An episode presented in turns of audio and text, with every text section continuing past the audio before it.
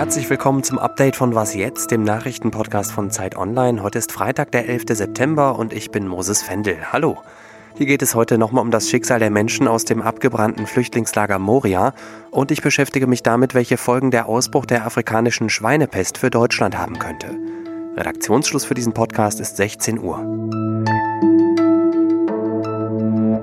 Man kann nicht oft genug darauf hinweisen, dass die Migrationsthematik eine globale ist mit gewaltigen Ausmaßen und auch eine die uns noch viele Jahre beschäftigen wird. Das ist Bundesinnenminister Horst Seehofer. Er hat sich heute Vormittag zum ersten Mal zum abgebrannten Flüchtlingslager Moria geäußert.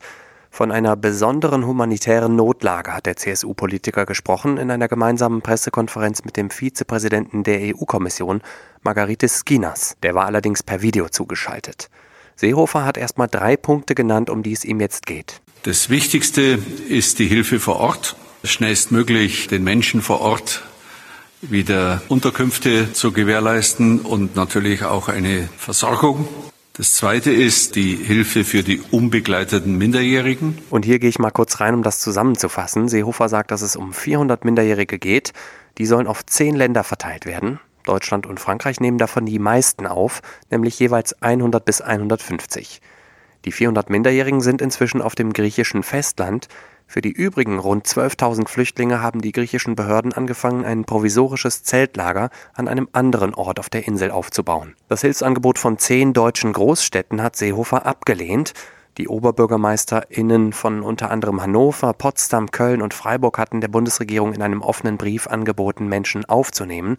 Und jetzt fehlt aber noch der dritte Punkt, den will ich Ihnen nicht vorenthalten. Hören wir nochmal Horst Seehofer. Die Findung einer europäischen Lösung. Ich kämpfe seit meinem Amtsantritt hier in diesem Hause darum, dass wir endlich ein gemeinsames europäisches Asylrecht bekommen. Was heißt das konkret? Die EU-Kommission will in knapp drei Wochen, nämlich am 30. September, ein neues Konzept zum Thema Asyl und Migration vorstellen. Jetzt versuche ich das Ganze nochmal kurz zusammenzufassen. Also Deutschland hilft, aber nur etwas mehr als einem Prozent der insgesamt mehr als 12.000 Geflüchteten aus dem Lager Moria. Seehofer und die Bundesregierung wollen einen Alleingang offensichtlich um jeden Preis verhindern. Das hat wahrscheinlich mit den Erfahrungen von 2015 zu tun.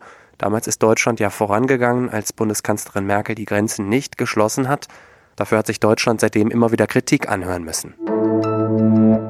Haben Sie schon mal ein Wurstbrötchen an einem Autobahnrastplatz achtlos weggeworfen? An sich keine große Sache, dachte ich. Vom moralischen Aspekt jetzt mal abgesehen, man soll ja Essen nicht wegschmeißen. Sowas kann Folgen haben. Gestern Nachmittag ist rausgekommen, dass sich zum ersten Mal ein Wildschwein in Deutschland mit der afrikanischen Schweinepest angesteckt hat. Das kam nicht überraschend. ExpertInnen hatten fest damit gerechnet. Und Pia hatte das Thema ja auch gestern schon im Update. Ich will es trotzdem gerne nochmal aufgreifen und ein bisschen vertiefen. Und zwar mit Claudia Wüstenhagen aus unserem Wissensressort. Hallo Claudia. Hallo, grüß dich. Was ist das für eine Krankheit? Das ist eine sehr schwere Viruserkrankung, die afrikanische Schweinepest die äh, für die Schweine in den allermeisten Fällen tödlich verläuft. Oft sterben die innerhalb weniger Tage. Die ähm, Erkrankung geht mit hohem Fieber einher. Die Tiere wollen nicht fressen, bekommen Atemprobleme, Durchfall, auch Blutung. Das ist für die Tiere wirklich eine ganz furchtbare Erkrankung. Ähm, die Krankheit stammt eigentlich aus afrikanischen Ländern südlich der Sahara wurde aber 2007 nach Georgien eingeschleppt, wahrscheinlich über Schiffsabfälle, also Speisereste, wie du auch gerade schon angesprochen hast, in dem Fall von Schiffen, die unsachgemäß entsorgt wurden. Stichwort Wurstbrot. Wie gefährlich ist die Seuche für uns Menschen? Sowohl das Fleisch als auch das Virus an sich sind für den Menschen zum Glück gar nicht gefährlich. Ähm, die afrikanische Schweinepest ist keine Zoonose, also keine Infektionskrankheit, die von Tieren auf Menschen übertragen werden kann. Jetzt fragt man sich vielleicht, aber ein Virus kann doch mutieren, kann das dann nicht vielleicht doch für den Menschen gefährlich werden? Viren mutieren, das weiß man. Auch von dem Erreger der afrikanischen Schweinepest gibt es verschiedene genetische Varianten, aber keine davon ist für den Menschen gefährlich. Welche Folgen drohen denn jetzt für die deutsche Wirtschaft? Der Export von Schweinefleisch ist ja ein ziemlich wichtiger Wirtschaftszweig. Ja, die Schweinehalter machen sich jetzt natürlich große Sorgen und eben nicht nur die Landwirte, die jetzt ganz unmittelbar in der Gegend von dem Risiko betroffen sind, sondern du hast es angesprochen, auch alle anderen Schweinezüchter, weil sie sich natürlich Sorgen um ihr Geschäft machen. Ähm, die Sorge gilt vor allem dem Exportgeschäft außerhalb, also nach Länder außerhalb der EU. Allein die Ausfuhren nach China machen ein Viertel aller deutschen Schweinefleischexporte aus. Und wenn das wegbricht, gehen damit natürlich große Einbußen einher. Südkorea hat den Import von Schweinefleisch aus Deutschland bereits gestoppt. Also zunächst einmal wird dieses Geschäft sicher zum Erliegen kommen. Und wie lässt sich die Seuche eindämmen? Ja, das ist sehr schwer. Gerade deshalb haben Fachleute auch immer davor gewarnt, dass der Erreger nach Deutschland eingeschleppt wird, weil wenn er erstmal da ist, ist er ganz schwer zu bekämpfen. Das liegt vor allem daran, dass es keine Impfung gibt. Es ist ein sehr hartnäckiger Erreger für ein Virus, sehr komplex. Es gibt also medizinisch nicht so eine richtige Gegenwehr. Ganz wichtig ist aber auch der Faktor Mensch, denn die Wildschweine sind für die Verbreitung des Erregers gar nicht so relevant. Der Mensch ist da viel entscheidender, weil er nämlich über Speisereste zum Beispiel auch den Erreger über hunderte Kilometer in seinem Auto transportieren kann. Sein einziges Wurstbrot kann tatsächlich ausreichen, wenn ich das irgendwo in der Natur unsachgemäß entsorge, dass der Erreger plötzlich wo ganz anders auftaucht. Danke, Claudia. Sehr gerne. Wissen Sie noch, wo Sie am 11. September waren und was Sie damals gemacht haben? Ich weiß es noch sehr genau. Das ist einer dieser Tage, die sich irgendwie eingebrannt haben. Ich war damals gerade auf dem Weg zum Musikunterricht und abends hatten wir noch einen Auftritt mit der Schulbig Band. 19 Jahre ist das heute her. Mehr als 3000 Menschen sind damals gestorben. Vom Krieg in Afghanistan, der ja eine Folge von 9-11 war, will ich gar nicht erst anfangen.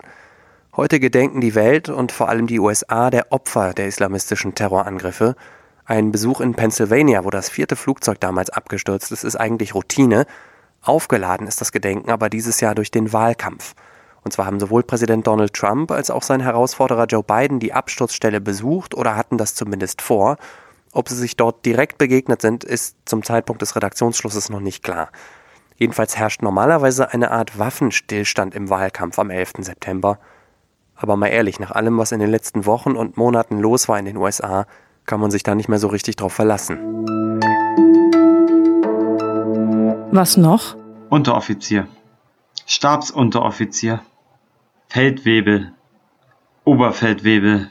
Das ist aus einem YouTube-Video, mit dessen Hilfe man Bundeswehrdienst gerade auswendig lernen kann. Sprache ist ja was Dynamisches, sie verändert sich, entwickelt sich weiter. Wer wüsste das besser als wir JournalistInnen, die Sprache ist schließlich unser tägliches Brot.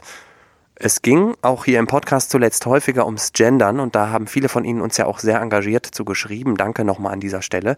Sprache bildet Realität ab, zum Beispiel Machtverhältnisse. Und um Gerechtigkeit in der Sprache will sich jetzt offenbar auch die Bundeswehr bemühen. Die Welt hat heute Morgen als erstes berichtet, dass bei der Bundeswehr vielleicht schon bald einige Dienstgrade gegendert werden. Bisher läuft das anders, da wird einfach Frau vorangestellt aber statt Frau Feldwebel könnte es zum Beispiel demnächst Feldwebelin heißen, in ungefähr einem Jahr, so der Plan. Den Entwurf dazu soll Bundesverteidigungsministerin Annegret Kramp-Karrenbauer wohl Anfang nächster Woche bekommen. Erste Reaktionen gibt's aber jetzt schon. Marie-Agnes Strack-Zimmermann von der FDP findet zum Beispiel, dass die Bundeswehr andere Probleme habe. Und die Wehrbeauftragte des Bundestages Eva Högel ist mit etwas viel Grundsätzlicherem unzufrieden, nämlich dass insgesamt nur ungefähr 12 Prozent der Beschäftigten bei der Bundeswehr weiblich sind. Mir tun eigentlich nur die Soldatinnen und Soldaten leid, die wahrscheinlich in Zukunft noch mehr Dienstgrade bimsen müssen. Leutnant, Oberleutnant, Hauptmann. Das war was jetzt für diese Woche. Falls Sie am Wochenende noch was zum Hören brauchen, empfehle ich Ihnen unseren Podcast Das Politikteil.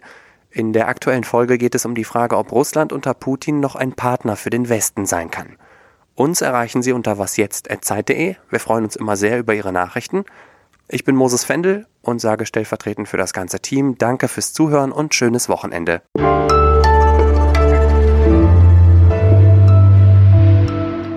Claudia, droht uns jetzt eigentlich eine Pandemie in der Pandemie? Ja, das Wort, das da glaube ich richtig wäre, ist eine Panzoti, also eine Tierpandemie. Ja.